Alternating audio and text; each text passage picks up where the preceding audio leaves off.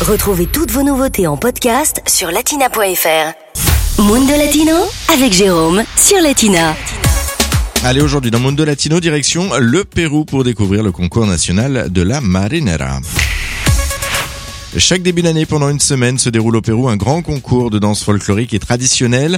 Euh, Cette année, il se déroule du 20 au 26 janvier et comme toujours, les participants de tout le pays se retrouvent à Trujillo, euh, la troisième ville du pays située dans le nord-ouest du Pérou. Thomas est membre de l'Alliance française de Trujillo.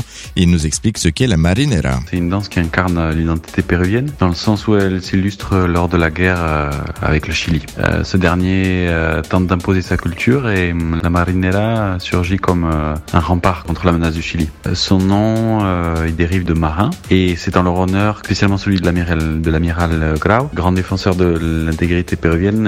Et c'est en leur honneur que la marinera prend son nom. La femme est vêtue de son plus beau costume, euh, blanc et à la fois coloré, et elle s'empare de sa jupe euh, avec laquelle elle singe les mouvements euh, d'une mer agitée. Et l'homme, pendant ce temps, euh, tourne autour d'elle et bondit en exécutant des jeux de jambes euh, assez improbables. Et au-delà de la danse, le programme des activités proposées est très chargé. Il y a des, des couronnements de, de il y a un marathon de marinera avec des couples qui dansent euh, de longues heures durant et donc qui rentrent un, petit peu en transe. Il y a des petits déjeuners parce que la gastronomie euh, ici est très très importante. Et puis il y a même des représentations de, danse euh, avec des couples un petit peu particuliers puisque certaines s'exécutent avec un couple où il y a d'un côté un cheval et de l'autre une danseuse. Ça c'est assez impressionnant de voir de voir une, une femme qui danse avec un cheval. Et à côté de ça, on retrouve aussi des processions religieuses, une véritable ambiance de fête. Et puis parmi toutes les danses qui existent au Pérou, il y en a une qui se démarque. La marinera norteña elle se démarque parce que notre région, la Libertad, mais aussi tout le nord du Pérou, euh,